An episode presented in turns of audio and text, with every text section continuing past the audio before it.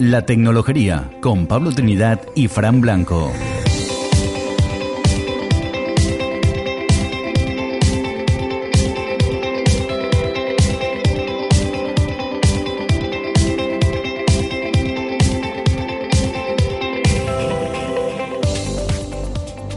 Hola y bienvenidos a La Tecnología, un podcast en el que damos a conocer a personas y personajes influyentes en el mundo de la tecnología y que hoy se encuentran en nuestro entorno cercano. Os habla Pablo Trinidad y al otro lado de la fibra me acompaña hoy el gran José María García. ¿Qué tal, José María? Muy buenas, ¿qué tal? Pues, oye, no suenas a Fran Blanco, que es a la persona a la que está ya acostumbrado aquí nuestros oyentes, pero bueno, no eres una voz desconocida para el personal, ¿verdad? Bueno, bueno, ya, ya participé en, uno de los episodios de entrevistas y, en otros de los, de los programas de, la red, pues también que me tenéis por ahí. Pues sí, eh, la razón de, por la que está aquí José María es porque Fran hoy no ha podido estar. Eh, cada vez se nos complica más la, sincronización de, horarios para hacer este tipo de, grabaciones, ¿no? Así que, bueno, estamos planteando algunos cambios dentro de la tecnología y no se nos ha ocurrido nada mejor que aprovechar el último episodio de la, de la temporada para, para anunciarlo, ¿no? Lo contaremos con un poquito más de detalles al final. Pero hoy lo que tenemos es un, plato yo creo que bastante interesante para cerrar temporada, ¿no, José María? Muy, muy, muy jugoso, sí, señor. Vamos a tener aquí a un, un personaje cercano, ¿no? Eso es, cada unas cuantas de vueltas, pero, pero sí, aunque estamos grabando en remoto, son las cosas que tenemos de, para sincronizar agendas, pero yo creo que, vamos a hablar de cosas bastante interesantes relacionadas con el mundo de los servicios fundamentalmente. Eso es. y nada, pues yo, estoy ya deseando empezar, José María, no sé tú. Yo estoy entregado, así que vamos a ello. Vamos a ello.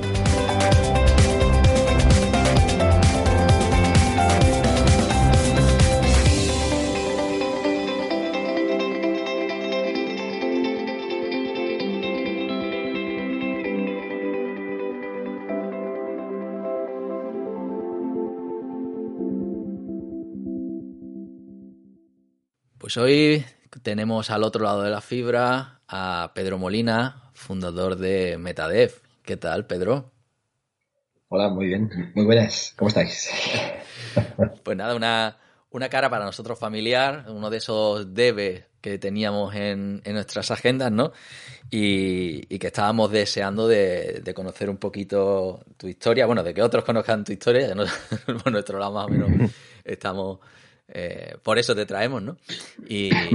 Y, bueno, mm, yo creo que nada mejor antes de empezar a hablar que irnos con nuestra clásica pregunta rompehielos, que en esta temporada es siempre la misma y que hoy va a hacer para estrenarse también y para romper el hielo José María García. Venga, José María. Pues, pues, nada, vamos a romper el hielo hoy con, con Pedro, eh, haciéndote pues una pregunta culinaria, que es la, la eh, la tradición en este, en este programa, pero en este caso la pregunta pues sería, ¿cuál es el plato que mejor te sale eh, eh, si es que sabes cocinar o, si, o te gusta? Y si en el caso de que no sepas cocinar, ¿cuál es el plato que mejor te comes?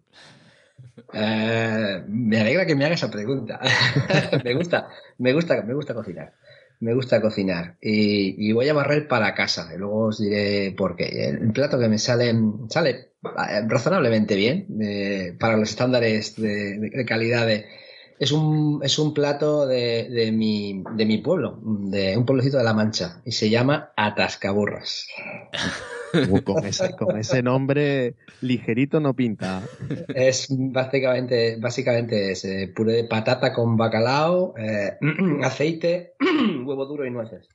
Es un plato potente para el invierno, efectivamente, para aguantar bien el frío. Ahora que está, que está entrando el frío, ¿no? no nos vendría muy bien. eso es para salir por la mañana y volver de noche.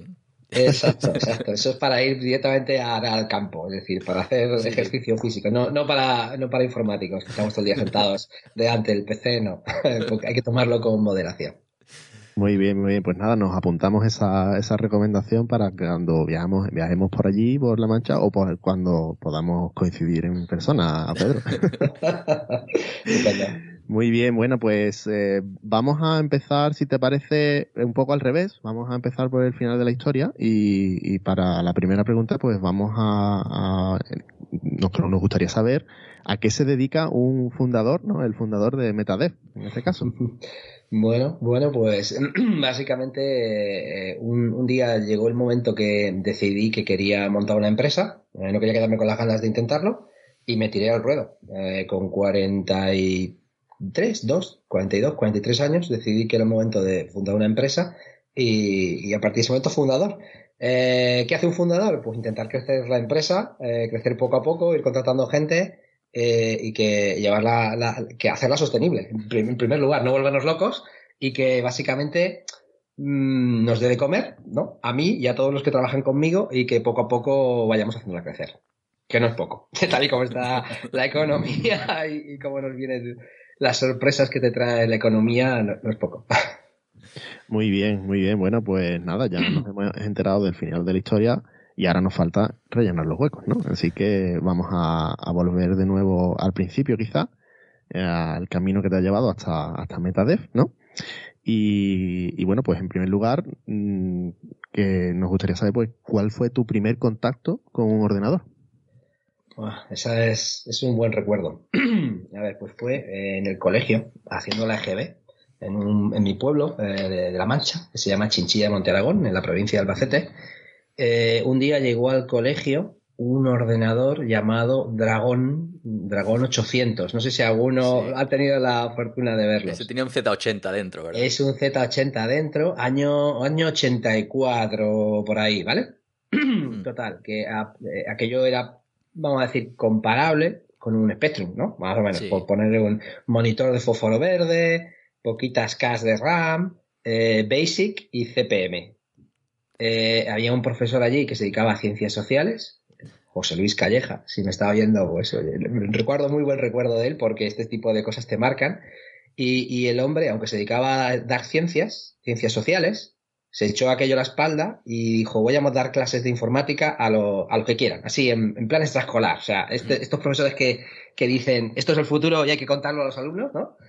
Y claro, yo, yo vi aquello y dije, uff, yo tengo que cacharrear, esto me llama mucho la, la atención y yo enseguida me, me, me, apuntaba a toda la oportunidad que había de tocar aquello y empecé a programar Basic. Empecé a programar Basic eh, leyendo primero en revistas y cuando tenía oportunidad probándolo allí. Lo primero que hicimos allí fue, cuando ya aprendes un poquito a hacer Basic, luego eh, había por ahí un jueguecito de una mosca. El jueguecito de la mosca era un tanto por ciento que se movía por la pantalla al azar y abajo tenías como una exclamación. Entonces tú te movías de izquierda a derecha con las flechas y le dabas a la barra espaciadora y aquello disparaba e intentabas pegarle a la mosca que estaba ahí arriba. Imaginaos lo, lo, lo, cutre que podía llegar a ser el juego, pero aquello era mágico, ¿vale? Para eh, mágico. Eh, total, que después de, de, un, de, una temporada eh, tocando aquello allí, ya, ya salió la vocación. Papá, yo quiero ser informático, yo me voy a dedicar a esto. Y, y a partir de ahí, pues nada, la matraca a mi padre para comprarme un ordenador eh, fuimos a, íbamos a comprar un CPM, un Astra CPC de estos de, de fósforo verde de la época, y tuve la fortuna, creo que en la tienda, eh, justo al ladito del, del, Astra CPC fósforo verde con su cinta o con su disquete que ya empezaba a llevar, apareció por allí enfrente un Atari ST 512 flamante con su ratón. ¿Qué es esto del ratón? Y tal, wow, wow. Y dije, no, no, papá. después de ver aquello, digo, me llevo este, este, el Atari. El Atari. Y, la verdad es que el Atari a mi hermano y a mí nos proporcionaron horas y horas de diversión. O sea, la época más feliz de tu vida, mientras estás primero jugando y luego cacharreando y viendo cómo programar aquello. Eh, con todo lo que se me ponía a tiro. Eh, Basic, Pascal, C, eh, código ensamblador de 68.000, de todo. Esos fueron los, los orígenes, totalmente vocacionales. Perdiste una estupenda oportunidad para comprarte ese Astra de disco, igual, igual, que un servidor. defensor de, ese, ese modelo, claro que sí. Tú lo tienes por ahí cerca, José Mari, que está en, en, nuestro despacho. Bueno, para quien no lo sepa, José Mari y yo compartimos despacho en la universidad. Pues sí, pues sí, ahí por detrás en, el, en la estantería está. Bueno, pues muy bien, pues con ese inicio tan, bueno, de, tan ferviente, ¿no? Que, tuviste con, en los pasos de tuyo en la informática, ¿no? yo creo que la siguiente pregunta se responde casi sola, ¿no? Pero ¿por qué terminaste estudiando ingeniería técnica e informática en tu caso? Claro, pues nada, fue el paso natural. Después de, empezar, empecé con, vamos a decir, 13, 14 años y a partir de ahí autodidacta total, consiguiendo los libros que se podían. En aquella época no había todavía internet, toda en base a libros, revistas, micromanía. Eh, y, y, claro, llegó el momento diciendo, bueno, ya tenía claro hacia dónde apuntaba. Digo, esto me gusta, me gusta programar estos cacharros, ¿no? Esto de, decirle a la máquina lo que tiene que hacer y que te haga caso, parece mágico. Y, me encantaba. Así que lo que tenía más cerca, eh, viviendo en un pueblecito de Albacete, es bajar a la universidad más cercana, que es Albacete, eh, la Universidad de Castilla-La Mancha en Albacete. En aquel momento tenía, tenía las ingenierías técnicas, la de gestión y la de sistemas. Y ya he visto un poquito que la de sistemas se, se, se encarga más del hardware, del cacharreo, ¿no? y la de gestión más del software eh, pues, pues nada, eh, yo decidí que me gustaba más el software, ¿no? Pues vosotros sabéis la diferencia entre hardware y software, ¿verdad? Si, si, lo puedes, si lo puedes patear, es hardware. Si solo lo puedes insultar, es software. Eso es. Así que me fui, me fui para gestión. Tú eres más de gritarle. Exacto. Ha sido violento. Muy bien, web. Entonces, ¿ahí se quedó un poco la cosa en la universidad o seguiste después eh, seguí, seguí. De hecho, a ver, eh, en aquella época eh, estábamos batallando por, por que trajeran a la Universidad de Albacete, al campus de Albacete, la ingeniería superior. Y se hizo varias movilizaciones y demás, pero los políticos no hicieron ni puñetero caso. Así que toda mi generación que, que acabó allí, el, el, nivel de Albacete era, era muy bueno, ¿vale? Quiero poner un poquito en contexto para que veáis lo que allí había. Eh, eh, como había pocos medios, porque había pocos medios, la Universidad de Castilla-La Mancha no es de las que más presupuesto tenía en aquella época, comparadas con otras en Barcelona, Madrid o Valencia, por ejemplo. Sin embargo, los profesores tenían el listón muy alto, muy alto. Tan alto que, aquí los suspensos eran, eran una bestialidad en algunas asignaturas. O sea, os pongo un ejemplo. Pasar de primer curso con todas las asignaturas limpias de 200 personas, pasaron dos. Eh, es decir, unas escabechinas tremendas. Tanto que la gente, cuando se matriculaba, ya sabía cómo iba el asunto, se, se, cogía la María de segundo, que era la en inglés, para intentar probar una y que no te echaran. Porque de verdad que había, había tragedias. Eh, y la verdad es que la gente salía muy bien preparada de, Albacete. Muy, o sea, tengo compañeros de, de, promoción brillantes.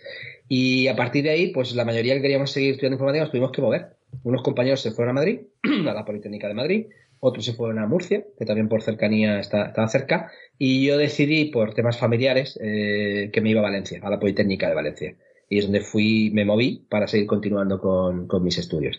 También es verdad que vengo de una familia humilde, donde no hay demasiados eh, ingresos económicos y había que un poco ir buscando la, manera de, financiarte la, los estudios como, como pudieras y sin ser demasiada carga, ¿no? Para la economía familiar. Así que me fui, me fui a Valencia. Muy bien, muy bien. Bueno, y, durante todos estos años de, universidad, de, estudiar la, ingeniería técnica, después la ingeniería superior, además de, bueno, de las asignaturas y demás, ¿hacías otras cosas en la universidad? ¿Tenías algún contacto con, con otras, con asociaciones o con, con algún tipo de, otro tipo de actividad distinta? Pues aquello era todavía muy, eh, muy incipiente, no había, para mi gusto, no había todavía todo, todo lo que tenemos ahora de meetups, eh, organizaciones, era, un poquito complicado. Eh, lo que sí hice fue hacer unas prácticas de, becario un, verano en un centro de cálculo de allí de, la universidad y a partir de ahí hice un par de contactos y, y me ofrecieron trabajo en, un, en, un, en, un, pueblo cercano que se llama Almansa y, y, acabamos haciendo uno de los primeros servidores web de la provincia. Hicimos almansa.com para, para el ayuntamiento de Almansa. Eh, eh, en el año 91, por ahí, 91, 92. Sí, ahora saldrían los periódicos, los periódicos como el Amazon de Malmansa, ¿no? Sí, sí, o sea, en aquella época recuerdo ir a la televisión local de, de, aquello a contarlo porque era una cosa, una cosa súper, era el futuro, el futuro ha llegado a esta ciudad, ¿no? tenemos un servidor web donde tenemos montado, o sea, podéis imaginar la calidad gráfica de aquello era, era muy de primeras páginas, ¿no? Pero, pero bueno, pero bueno, eh, eh, eran tiempos divertidos. Qué bien. Oye, ¿y, algún hobby o algo que no fuera relacionado con la informática dentro de eso? Sí. Pues, pues mira, yo era, yo era bastante tímido. Yo soy súper introvertido desde pequeño, muy introvertido. Eh, al final, con los años, uno aprende que, que, tanta introversión no es buena y que hay que romper un poco el hielo y salir. Y me costó un poco, pero mm, había una banda de músico, de música en mi pueblo y, mi padre dijo, ¿queréis probar? Probadlo, a ver si os gusta. Eh, al final me gustó. y, me hice, me hice músico. Yo tocaba el clarinete en una banda eh, y luego pasé a ser requinto, que es un clarinete en mi bemol. Entonces aprendí unos años de solfeo, después entré a la banda y siempre me, me gusta la música. Y a, y a, día de hoy sigo, sigo tocando música, ya no toco tanto el clarinete, pero tengo sintetizadores y lo engancho a un DAW tipo Cubase, tipo, tipo Ableton y hago mis, mis, covers, hago mis versiones de eh, piezas de Jean-Michel Jarre, que es mi venerado artista. Yo soy súper fan de Jean-Michel Jarre. De, vamos, Jean-Michel Jarre era uno de los de los vamos, tenía muchos discos suyos, pero eran de los que utilizaba para estudiar cuando tenía que concentrarme yo, años y años. yo, yo, lo he tenido estudiando de fondo. Sí. muchas veces. Y cuando voy en el coche, siempre me lo pongo. Todavía. Mi mujer me, está aburrida de, escuchar a Oye, pues mira que por aquí ha pasado gente con aficiones muy exóticas, pero pocas como la tuya se pueden recrear en este podcast, ¿eh? Estamos en formato sonoro, ¿eh? sí, sí, sí, Ten cuidado que te liamos. Venga, dale una salida, José María. Te puedo pasar, te puedo pasar un par de covers por si os gusta, para que los uséis de escaleta. Oye, pues mira, para, cambiar la, nuestra música para la temporada 13. mira, pues mira, podríamos aprovechar. Bueno, eh, pues eh, vale, entonces digamos que durante ese periodo de, tus estudios, ¿no? Eh, en el que, bueno, ya tienes algunos contactos con empresas, dice, pero, digamos, un contacto propiamente dicho con, con la empresa real, ¿no? Con, con todo lo que es el, el tejido empresarial, ¿cuál fue, cuál sería ¿Cuál fue tu primer contacto en, este caso? Explícanos un Sí, sí, con esta, eh, esta empresa, ya digo, mientras estudiaba, colaboraba con una empresa, eh, mientras era verano, trabajaba físicamente, iba, iba, me desplazaba a Almansa, que estaríamos 60 kilómetros de donde yo vivía, y luego cuando me fui a estudiar a Valencia, yo seguía trabajando con ellos, y estaba ya teletrabajando en el año 92, en el sentido de que yo tenía un modem de 28.800 baudios y desde Valencia les mandaba lo que tenía que hacer, me conectábamos. O sea, no había eh, la internet era muy, muy pedestre todavía, pero, pero se podía, se podía teletrabajar. Y tú vía modem te podías conectar y mandar eh, trabajos, traerte lo que te hacía falta y, e ir funcionando. en, aquella, en aquella época recuerdo una historia muy buena. No sé si os acordáis de eh, un producto llamado Power Builder. Power Builder, año 94, ¿vale? Es una especie de RAT, una especie de Delphi, ¿vale? Sí, sí, sí. Para hacer aplicaciones de gestión pues un Almansa, si no lo conocéis, es una, es, una, es una ciudad muy vinculada a la industria del calzado, zapatos y demás. Había por allí una empresa que necesitaba un, software de comercialización de, zapatos. Y, ¿me, hacéis la aplicación? Pues sí, te lo hacemos. Venga, y se lo hicimos con, con Power Builder. Básicamente era una aplicación sencillita para tomar pedidos. Tomar pedidos de zapatos con sus tallas, cinturones y marroquinería. Tres cositas.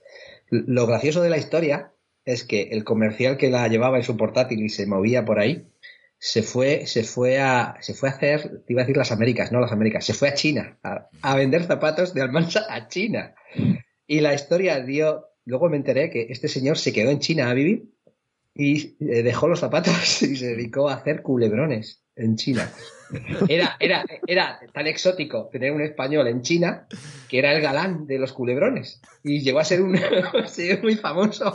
Se convirtió en, un, en, una, en una celebridad en China. Era galán de culebrones porque es el, occidental. Entonces todos los, todos los eh, la occidental latino, además, cuidado. Entonces se hizo famoso eh, para que veáis las vueltas que da la vida. Vaya, vaya, vaya cómo terminó la primera aplicación esa. Muy bien. Bueno, pues volvemos al. después de este spin-off, ¿no?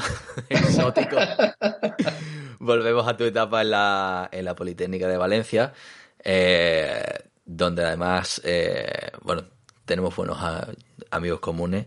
Y, y bueno, tú ya ahí, después de ese contacto con la empresa, empiezas a entrar en contacto con grupos de investigación locales, ¿no? Y, cambia un poquito tu evolución laboral, ¿no?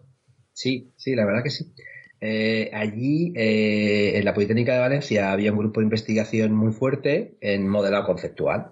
Todo, todo gira en torno a, OASIS. OASIS es un lenguaje de especificación formal en el cual pues se, se, utilizaba para describir sistemas de información y verificar propiedades a partir de esto. Y, luego hubo una spin-off ahí, hubo un grupo de investigación que se centró sobre todo en decir, oye, ¿podemos hacer generación de código a partir de estos modelos? Y de ahí salió una metodología llamada OOMEZO. Entonces yo mm, me gustó aquello eh, y eh, orienté mi proyecto final de carrera a describir interfaces de usuario. Interfaces de usuario en modelos conceptuales y hacer generación de código. De ahí identificamos una serie de patrones, patrones conceptuales en las interfaces de usuario, por ejemplo, filtros, maestros de detalle, eh, todo este tipo de, patrones que son, son obvios, eh, si los caracterizas y, construyes a nivel conceptual la interfaz de usuario, pues luego puedes generar código de distintas tecnologías. Y, lo bueno es que esa descripción es independiente de la tecnología. Eh, me gustó mucho aquello, hice mi proyecto final de carrera en ese sentido y, tanto que decidí seguir con, el doctorado eh, en, esa, en esa línea. Eh, al mismo tiempo, montamos una spin-off. Eh, estaba, estuve como personal de investigación, estuve un año de, con una FPI, una beca de, para formación de personal de La idea es quedarme en la universidad y trabajar en esa línea. Pero de repente llegó un inversor que decidió montar una spin-off, montar una empresa con esto. Y llegó una persona, eh, es un señor alemán que vivía en Denia, que tenía un conglomerado de, empresas del campo de golf de Oliva, de Oliva el Olivanova, y, montó, decidió montar la empresa y decidimos irnos a Denia a, montar Care Technologies, que es una empresa que se iba a dedicar a generar código.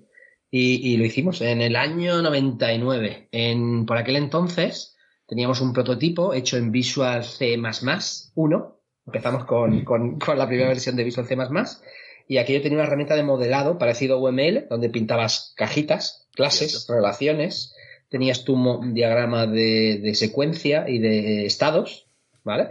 Y yo incorporaba mi trabajo a nivel de, de, doctorado y de técnico, era implementar la parte de modelado de interfaz de usuario sobre esa herramienta para luego generar código. Y generamos eh, Visual Basic, eh, C, eh, C Sharp, Cold Fusion, eh, diversas tecnologías de la época para, para generarte un cliente servidor completo con su base de datos. Y fue cuando montamos Care Technology y nos fuimos, nos fuimos a, a Denia. Pues eh, en aquel momento además eh, las tecnologías eran mucho más heterogéneas. Digamos, ahora la web se ha convertido en el estándar de, en cuanto a interfaces de usuario, que incluso se, eh, eso llega a las aplicaciones móviles y demás, ¿no? Pero por aquel entonces, pues teníamos Java haciendo sus cosas por un lado, con sus eh, con sus eh, ¿cómo se llama? los widgets no los servlets applets, los applets los applets. eso es. Sí con sus applets, luego eh, la, biblioteca está dejada para dibujar interfaces, que era horrible, el, Delphi, el, C++ Builder, el propio Visual C++ que tenía su propio generador, aunque era un poco... Eh, a mí no, me gusta, pero que, que ya digo, había muchísimas alternativas diferentes y entonces pues hay ese tipo de generadores ahorraban mucho más tiempo de lo que a lo mejor ahora se puede pensar, ¿no? Y, y oye, al final eso cómo lo lidiaste tú, digamos, cómo lo ligaste con el, con el doctorado. Pues claro, eh, yo, yo decidí que, lo iba a seguir haciendo eh, a fines de semana.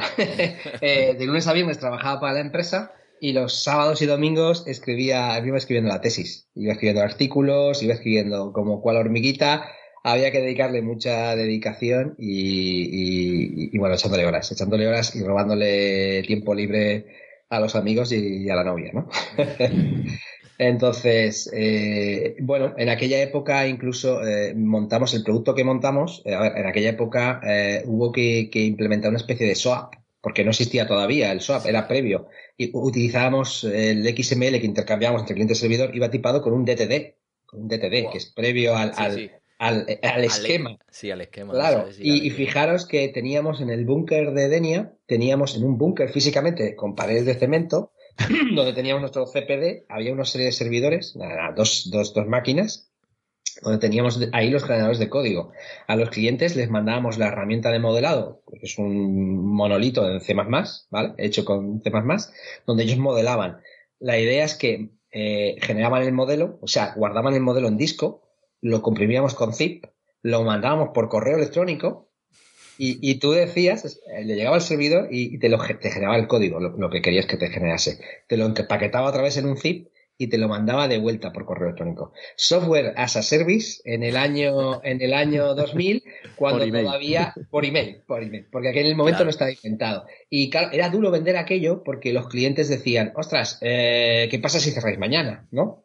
Eh, la gente tenía miedo a este tipo de cosas porque sí, sí, el código es muy bonito y hace lo que toca, pero ¿qué pasa si cerráis mañana? que me baje a mí el código? Eh, entonces lo que hacíamos es, teníamos un contrato de scroll, es decir, mira, si, si mañana cerramos, todo el código fuente se libera eh, en open source y lo va a tener disponible para que podáis seguir, lo mantenga quien, quien quiera. Había que superar ciertas barreras que hoy en día con el SaaS no te planteas. La gente ya está muy acostumbrada a tenerlo todo en Internet, pero en aquella época era, era duro vender, vender eso. Sí, además, eso de reinventar el swap, el swap tenía el envelope, ¿no? eso es, eso es, eso es. vosotros lo, hiciste y claro, ese producto fue muy adelantado a su tiempo, la verdad. O sea, eh, era a mí, yo disfrutaba como un enano haciendo aquello, porque a nivel de ingeniería y de, me, parece que yo súper avanzado a la época. Pero es verdad que el mercado, ahora son muy populares las herramientas low code, no code. En aquella época era duro vender, vender eso. Y, bueno, en aquella época aprendí que, una cosa es hacer la moto, hacer buena ingeniería, hacer la moto, y otra cosa es vender la moto. La parte del marketing es casi tan importante como, lo que hacemos. Y, recuerdo que alguna vez eh, se hizo, sí, el, el, marketing lo hicimos muy mal, muy mal. Recuerdo una vez que llegaba el, dos anécdotas. Una vez llegó el señor alemán con un fax diciéndonos, eh, he mandado un fax, y, con un acento alemán muy marcado. Que no sabéis a quién se lo he mandado. Se lo he mandado al señor Bill Gates. Le había enviado un fax al señor Bill Gates y iba a vender la generación de código a Bill Gates. Obviamente nunca, nunca respondieron a ese fax. ¿Vale? y, otra vez recuerdo que esta vez sí lo publicamos en el país a doble portada. Se hizo una campaña para empezar a vender esto con, se llamaba La máquina de programar. O sea, lo vendían como una cosa súper futurista, como que íbamos a acabar con los programadores. Y yo leía aquel artículo y la verdad es que me daba vergüenza ajena. Porque eh, dices, no, no, así no lo podemos vender. O sea, esto es útil, pero no digas que nos vamos a ganar los programadores, primero porque es mentira, y segundo porque está sembrando el miedo en un montón de gente que no hay necesidad. Y, claro, hubo una mala reacción a, esa campaña porque aparte de que era muy bravucona, pues, pues no, no, no, no, no se tiene tampoco la realidad. Es decir, estás vendiendo humo y el mercado lo nota. No, claro, porque además hay, hay empresas que a lo mejor tienen su propio departamento, ya cuentan con otras empresas externas y eso lo consideran una agresión en vez de una utilidad. Eh, entonces... Sí, se lo tomaron algunos. Entonces, claro, claro, eh, era durillo. En aquella época también eh, hicimos, patentamos todo aquello en Estados Unidos. Ahí aprendí, mm, bueno, fue un aprendizaje mm, curioso. estuve trabajando casi con seis meses con un abogado de patentes americano que se vino a Denia y el tío era muy curioso porque trabajaba en modo taxista. Abría el portátil y levantaba una aplicación que levantaba la bandera y empezaban a correr los dólares allí. el, tío facturaba por minuto. Y, tú decías, bueno, pues o sea, íbamos redactando la patente de lo que íbamos a, en particular la parte de interfaz de usuario que estaba definiendo, y hicimos un par de patentes en Estados Unidos, en la USPTO, y, nos la concedieron. Nos concedieron una, años después una patente sobre aquel trabajo a estas alturas creo que la patente ya, ya ha caducado. Sí. Eh, porque... Pero bueno, fue, fue un aprendizaje curioso. Sí, de, otra época totalmente. Sí. Oye, ¿y, eso cómo, cómo acabó? Entiendo que no muy bien, ¿no? Eh, bueno. Como eh, negocio primero. A ver, el negocio, primero estaba adelantado su tiempo y después, a nivel de gestión, desde mi punto de vista, hay, hay cosas que nos hicieron bien. De, de cara al mercado, y de cara a cuidar a, las personas, al equipo, al equipo de, trabajo. Y total, que yo llegó un momento que acabé mi tesis doctoral y decidí que, ya, no, que no tenía más recorrido y decidí salir de allí. Eh, me vine a, Valencia y contacté con Capgemini porque en aquel momento eh, tenían que hacer un, un producto para migrar proyecto que iba a migrar lo que era toda la tecnología de banca de Bancaja, un banco muy popular en, Valencia en la época, y tenían que salir de una versión del sistema operativo eh, de Windows XP, que lo que recordáis, ir a Windows 90. Tenían que cambiar toda la plataforma. Entonces se planteaba hacerlo con Model Driven Engineering, haciendo modelado y generación de código. Vamos a rescatar lo que se pueda de los modelos de negocio previos y llevárnoslo a la nueva plataforma. Entonces me, me gustó tanto el proyecto que dije, ahí, ahí me, ahí me apunto, me apunto a esta, porque eh, y a partir de ahí ya me he movido siempre buscando proyectos donde yo pueda trabajar en modelado y gestión de código, que es lo que de verdad me gusta. Eh, es, un tema que cuando lo pruebas eh, no hay vuelta atrás. no hay vuelta atrás. Ya aprendes a utilizar ciertas tecnologías que dices, pues, te es cómodo y, y entré ahí. Entré, ese es el proyecto PISA y empecé a trabajar para Capgemini en, en Valencia. Oye, Entiendo que... Ah, bueno. No, iba, iba a preguntar, entiendo que, el, doctorado lo terminaste antes de, dar el sí, salto. Sí, lo acabé, lo acabé estando en Care Technologies y, lo presenté en 2003. 2003. Bien, entonces, sobreviste al mundo académico. Eh, y bueno, realmente nunca llegaste a, dar clase ni, nada, ¿no? Mm, no, mm, no. no, no, no, no. Eh, alguna vez, eh, cuando acabé mi etapa en Denia, mm, ahí estuve tentado de, ir a la universidad. De hecho, apliqué a, unas plazas que salían, pero me topé con, la endogamia de la universidad, ¿no? La, parte fea de la universidad. Hay ciertas cosas, no, os digo más que lo vamos a dejar muy brevemente, os diré que había 12 plazas, eh, nos presentamos 13 candidatos, el único doctor era yo, y por no estar vinculado a la universidad en los últimos, eh, en los últimos cuatro años, nota por 0.8 y me dejaron el último. No te digo más. Lo vamos a dejar ahí. Así que, pero, pero creo que es mejor, creo que es mejor. Al final, mira, yo soy una persona que me gusta eh, el win-win, las relaciones win-win y a largo plazo. Y, y, no me gusta, eh, me gusta la meritocracia. Entonces, los ambientes donde eso no se da, mejor, cuanto más lejos, mejor. Al final creo que soy más feliz estando en la empresa privada. Pues sí. Y con esto, y con esto no quiero, no quiero decir que todas las universidades sean igual, desde luego hay que, hay que separar claro de la paja, pero es verdad que en España tenemos un problema con la calidad de las universidades y para mí es la endogamia.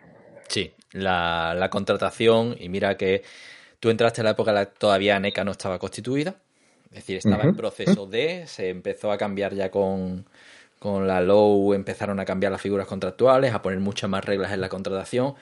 Ahora hay muchas prácticas que no son posibles realizar, pero se es bastante creativo mm, para pujar fundamentalmente por los candidatos locales. Es decir, mm, mm, y, dejémoslo ahí, ¿no? No vamos a entrar mucho más en eso. En ese año, evidentemente, eh, se actuaba con absoluto descaro y, en años anteriores, ya previo a la LOU, te tenía que venir alguien e imponerte las manos, básicamente, ¿sabes? Era la forma de sacar plazas. Así que bueno. Eh, entonces, como no hay mal que por bien no venga, pues al final tú definiste tu carrera en torno a la, a la empresa. Estamos ahora en Gemini, en el sector bancario. Eh, mucho duraste tú allí, ¿no? Aquí seis años en banca, eso te deja un poco no, enquistado, ¿no? No, no fue solo banca. Eh, vamos ah, a decir, el proyecto de banca, de bancaja fueron dos o tres, no recuerdo, eh, y acabó. después, allí en Valencia teníamos otro, otro tigre para, para atender. Mercadona. Hombre. Mercadona es un tigre que demanda informática en aquella época, imaginad lo que es Mercadona en, España. Eh, Capgemini definía el framework Java, el framework principal que tenía Capgemini en aquella época. Entonces, he trabajado con múltiples clientes. Entonces, esa es la parte divertida de, Capgemini. Yo era, empecé como consultor senior y ya fui subiendo hacia arquitecto de software y y a, manager. Entonces, he hecho mucha preventa. Yo he sido ahí ingeniero de PowerPoint pues porque he, ido, he estado en Repsol, he estado en La Caixa, me he movido por toda España pues porque, porque había que ir a grandes empresas a presentarles soluciones. Y a mí siempre me ha gustado plantear soluciones tecnológicas de arquitectura para lo que cada uno necesita. A veces las vendíamos, a veces no, con la competencia, pero bueno, preparar, preparar todo ese tipo de cosas eh, me gusta y con, en particular con, con Mercadona pues también hemos hecho muchas, muchas cosas. Entonces, estabas entretenido, ¿vale? Claro, después de, aquel, de aquella parte que hacíamos modelado y generación de código, eh, pues yo tenía el run run y yo en mi tiempo libre, en mi fin de semana, eh, hacía una herramienta de modelado y generación de código que se llamaba Essential. La tengo por ahí en mi web eh, disponible para que la quiera probar, gratuita. Luego un día publicaré el código fuente cuando la sé un poco. Y, yo tenía tooling para hacer generación de código. Entonces mi, mi, mi idea era decir, oye, estos grandes clientes que realmente tienen, tienen tanto, tanto volumen de código, ahí un generador de código eh, aporta. Y aporta porque hay mucho volumen, puedes generar ese 80% de cosas repetitivas, ley de Pareto, ¿vale? Generamos 80% y te concentras en ese 20% que los ingenieros tienen que hacer, que, el generador no te va a dar. Y, yo estaba convencido de que había futuro y que las consultoras tenían que comprar este tipo de, tecnología. Pero es que un día, eh, moviéndolo internamente desde Capgemini, un día un vicepresidente me fue súper claro. Ese acuerdo se llamaba Genaro me decía, mira, mira, eh, aquí en Capgemini no hacemos productos, hacemos servicios para los clientes y, colocamos personas a los proyectos que, los, que la gente quiere. Y me lo dijo, me dejó súper claro. A partir de ese día dije, mira, mm, yo quiero hacer esto y esto no lo puedo hacer aquí, me tengo que ir. Eh, ese cambié el chip y dije, voy a seguir haciendo esto, pero no lo puedo hacer desde aquí, lo tengo que hacer desde una empresa de producto. Y fue cuando, en aquel momento, por ejemplo, también hacíamos ya una cosa que se llamaba Coach Generation, que era una conferencia que hacíamos en Cambridge todos los años. Yo participaba como en el comité de programa, entonces todos los años te veías ahí a toda la gente que hacía este tipo de herramientas, modelado y generación de código. DSL sobre Visual Studio, DSLs con EMF encima de Eclipse, estaban todos. Nos reuníamos allí una vez al año y te veías la creme de la creme, quién estaba haciendo qué sobre herramientas de modelado. En ese momento EMF el mundo Java tenía mucha pujanza. Y, bueno, eh, ahí eh, fue cuando hice contacto con una empresa de Sevilla que estaba haciendo un producto con un generador de código. Total, que lo cocinamos a fuego lento y dije, me voy a Sevilla. Pedimos una Torres Quevedo, que es un programa que sirve para que los doctores eh, se, sean fichados en, empresas para transferir tecnología, y, y, me vine, me vine a Sevilla fue cuando me vine de CTO a iCinetic. Eso fue en el año 2012. Además, eso es en, plena crisis, ¿no? Eh, momento delicado para cuando se empezaron los primeros casos de emprendimiento tecnológico en, España, ¿no? Y, bueno, quien quiera un poco más de contexto, yo creo que en tecnología el tercer programa de la primera temporada fue una entrevista a, Lucas, a Lucas Gozalve, que fue el fundador de, de esa empresa de Cinetic. Evidentemente es una historia que creo que, que en eso, hace seis años tiene un, eh, estaba en un estado muy diferente al que está hoy, esa empresa ya no existe, ¿no? y, bueno, pero tú llegaste en, en, la cresta de la, de la ola, ¿no? Digamos, cuando estaba la cosa con un plan interesante, ¿no? Mm, bueno, en aquella época eh, eh, se estaba trabajando con, con Radar C. Radar C era un generador de código que estaba sobre Visual Studio y un poco la aproximación era similar a lo que yo ya había estado haciendo en, en, Denia. Es un generador de código para, para entorno empresarial, donde este, esta vez estamos ya generando ASP.NET, .NET, eh, Windows Mobile, que en aquel momento estaba vivo, en 2012. y bueno, ahí sobre todo el marketing ya se hacía un poquito mejor. ¿Vale? Ya íbamos a las empresas a decir, oye, te resolvemos el 80-20, eh, esto te genera código con, el sabor que tú quieras, lo llamamos fórmula, ¿no? Es decir, la tecnología que estás usando es esta, pero si el año que viene sale otra tecnología, no te preocupes, te cambiamos el generador de código y te generamos esto otro que tú, que tú quieras. Eh, vender este tipo de producto siempre ha sido fácil a nivel de managers, porque a los managers les vendes la calidad, los ahorros y tal, y era fácil. Donde te encontrabas los stoppers, siempre era el programador.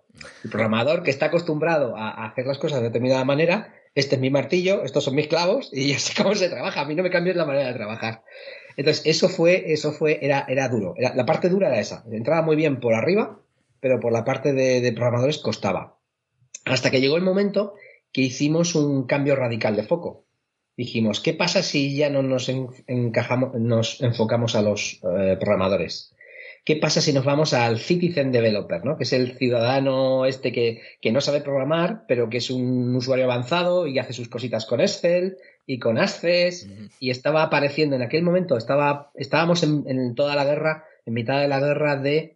Em, en mitad de la guerra de, las plataformas de movilidad. Estaba Android, estaba iOS, que había aparecido como un, de la nada, ¿no? Con la invención del iPhone, y estaba Windows Phone intentando hacerse su nicho de mercado y ganar cuota. Y BlackBerry también. Y BlackBerry, que estaba por ahí, efectivamente, efectivamente, también.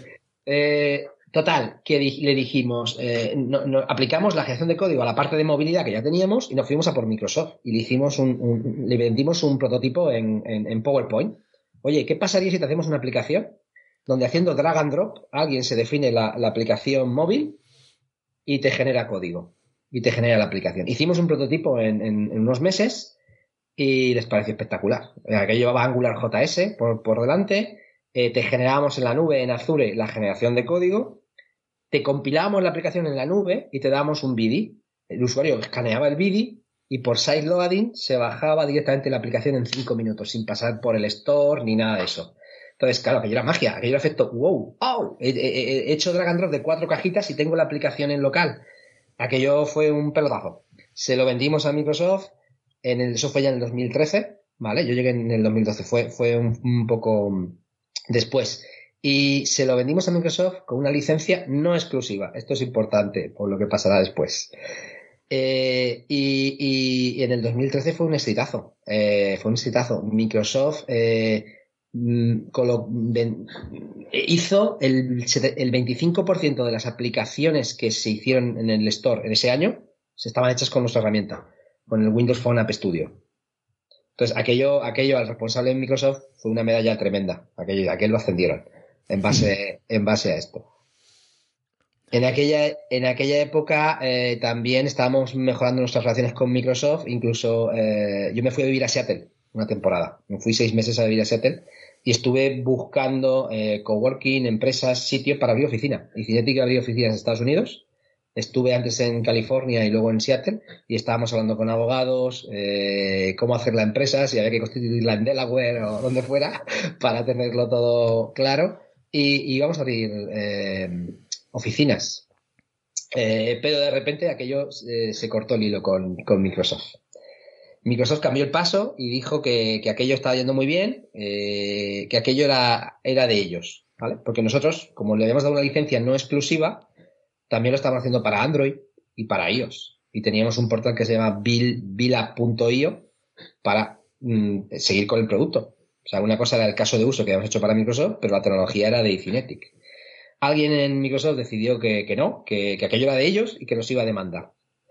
Entonces, el capital riesgo, eh, que era en este caso Caixa, eh, pues bueno, se tomaron las decisiones en el Consejo y alguien decidió, eh, en vez de demandarlos, que era una opción que estaba sobre la mesa, y sacarle los colores, se decidió recular y dedicarnos a otra cosa. Entonces se cerraron, se cerró las relaciones con Microsoft y se le vendió, el producto se volvió a vender a IBM. El IBM App Builder Bluemix, es el mismo producto para que genera Android e iOS, ya no generaba eh, Windows Phone, y, lo hicimos para, otras empresas. También se lo vendimos, también estuvimos en conversaciones con, eh, con Firefox. Firefox tenía en aquel momento una plataforma, el OS, y estuvimos hablando con ellos también y con otros muchos, porque empezaban a despuntar lo que eran los eh, app builders. Esa es una de las primeras herramientas no code, low code, en el 2013. Y era un app builder completo para movilidad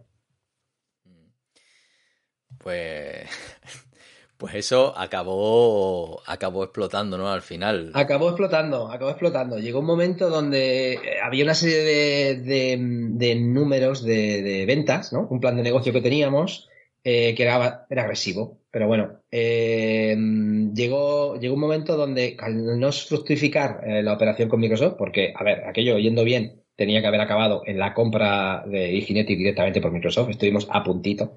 Pero bueno, se la vi, no, no salió así. Eh, y al final el inversor, eh, decidió eh, cerrar la parte de, de, producto y dedicarnos a servicios. Fue el momento donde yo, yo me planté. Dije, oye, mira, soy el CTO, yo he venido aquí a hacer producto, no queréis hacer producto, ya no tiene sentido que yo siga aquí.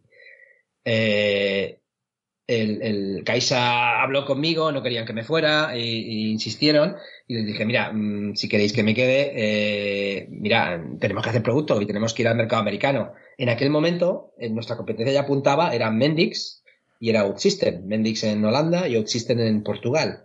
Eh, ¿Sabéis cuántos, cuántos millones eh, los ganadores hoy en día, Mendix y Outsystem, llevan 160 millones de financiación? Y tienen su cuota de mercado Estados Unidos y son los líderes. ¿Sabéis cuánta inversión llevamos nosotros con Incinetic? Un millón. Entonces, no era comparable. Es decir, tú quieres ese mercado, invierte, pero invierte en serio y vamos a hacerlo. Y a, decir, dótate, de los recursos personales, eh, o sea, recursos humanos y económicos para jugar a este juego. Estaríamos hablando de otra cosa. Pero lo cierto es que a día de hoy Cinetic, como sabéis, está cerrada y, y para mí me dio mucha rabia porque tenía muy claro técnicamente lo que teníamos que hacer y, y, aunque yo no era una persona de gestión ni de, ni de, ni de, bueno, de números, al final estás viendo cómo nos vamos a pegar contra la pared y te da mucha rabia porque sabes que podríamos haber llegado a hacer ciertas cosas y que no las hicimos. Y cada vez me picaba más el gusanillo de decir, esta vez voy a montarle una empresa y esta vez si fallo va a ser por culpa mía, no por malas decisiones de otros, será mi responsabilidad. Y, fue cuando ya salí de Infinetic y dije, no, esta vez voy a montar una empresa que haga modelado y gestión de código y lo va a hacer a, a mi gusto. Y fue cuando ya me, me monté por mi cuenta, monté Metade. Qué bien, bueno, pues ya llegamos al, al principio del final de la historia, ¿no? Pero claro, ahí es donde aparecerán nuevos problemas, ¿no? Porque claro, tú estabas viviendo en el mundo técnico, eh, digamos que seguramente verías la parte comercial con esa perspectiva de eh, estoy vendiendo tecnología para tecnólogos también, quitando esa parte del, del ciudadano de a pie, ¿no? Que, que, es una parte más de la, de la tarta, ¿no? pero que, que, conoces un poco los dos lados, ¿no? Porque todo desarrollador que desarrolla productos para desarrolladores, pues tiene un poquito más de idea de negocio que si lo estás haciendo para pa otro, ¿no? Entonces, oye, ¿cómo fue ese, ese asumir el rol de, de gestión, de, de, empezar de me monto por mi cuenta, pero primer cliente? Eh, a ver, siempre, siempre, siempre he tenido el run run de decir, un día estos tengo que montar una empresa tal, y durante muchos años dices, a ver, no tengo, no tengo los clientes, no tengo los contactos, eh, no me puedo tirar al ruedo sin un primer cliente. Eh, probablemente cuando salí, salí de Cinetic, decidí irme, eh, empecé, empecé a afinar la espada. Empecé a hacer contactos, tirar de LinkedIn, tantear a, a, antiguos conocidos diciendo, oye, si yo monto una empresa y tal, a ti te interesaría que te diera servicios y tal. Y conseguí conseguí eh, localizar de dos, tres personas que dicen, oye, pues sí, si tú montas algo, eh, yo creo que lo vas a hacer bien, aquí te, te podemos dar algo de, de, de, faena, ¿no? Y fue con lo que poco a poco dije, esta vez sí, esta vez sí, me tiro al ruedo y lo, y lo lanzo. Al principio fue, pues bueno, emprendimiento solopreneur, ¿no? Uno solo contra el mundo, pero poco a poco he ido contratando gente y bueno, ya tenemos cuatro personas en MetaDev, eh, una red de tres, cuatro freelance, unas ocho personas, que vamos eh, creciendo poco a poco. Eh, además, lo quise hacer esta vez ya con la mala experiencia del Venture Capital, que, que además de poner poco dinero, eh, pedía muchas explicaciones y marcaba el rumbo a cosas que nos llevaban a callejones sin salida. Pues yo esta vez decidido, no, esta vez lo voy a hacer bootstrapping, modalidad bootstrapping.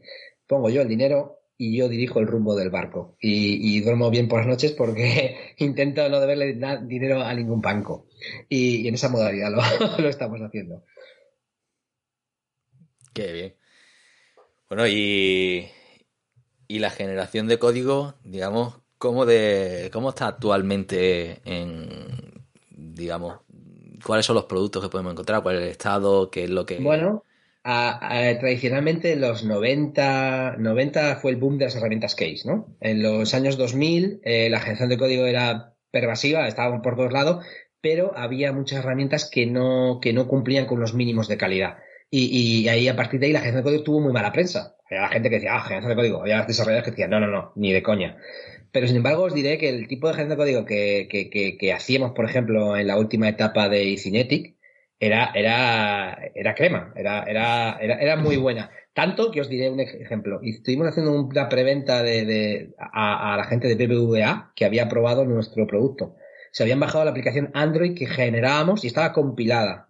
Se la habían decompilado con un decompilador y decían, oye, la estructura de namespace y tal está muy bien, nos gusta la estructuración del código. Digo, pues eso que se ha visto el, el compilado, si te doy el código fuente, lo bueno, lo bueno es que, que, ese nivel, es decir, que ya teníamos eh, generación de código muy sofisticada, muy de caja blanca, donde tenemos plantillas, donde yo te enseño la plantilla de lo que vamos a generar. Si, si tú me dices, no me gusta, yo es que nombro las variables de esta manera, digo, vale, no pasa nada, lo puedes cambiar, introducimos tu, tu forma de escribir esas variables, y a partir de ahora eh, la plantilla es, es, tuya. Si no te gusta, es culpa tuya. O sea, tienes que cambiar de criterio. Es decir, y cuando llegas a ese grado de personalización, ya te permites que el código generado pueda evolucionar al tiempo que, que, que los desarrolladores deciden cambiar la arquitectura. Entonces, es una herramienta que les va a ayudar a los desarrolladores a decir, oye, todo aquello que es automático, eh, lo generamos y, y, y, lo encima lo tenemos probado. Porque lo bueno de un generador de código es que te da garantías. Te da garantías de que aquello va a compilar, de que va a pasar los tests, y sobre todo en entornos donde tienes que cumplir con normativa, auditoría fuerte, bancas, seguros, accesibilidad, todo ese tipo de cosas las puedes garantizar por construcción. Y si, un día como programador tienes un mal día y se te olvida poner la accesibilidad, pues llega el auditor y te coloca una multa. Entonces, ese tipo de, de, cosas también, porque te ahorran trabajo pesado y haces que tu gente, los desarrolladores, se concentren en aquello que, el, que el generador de código no cubre y que tienen que hacer.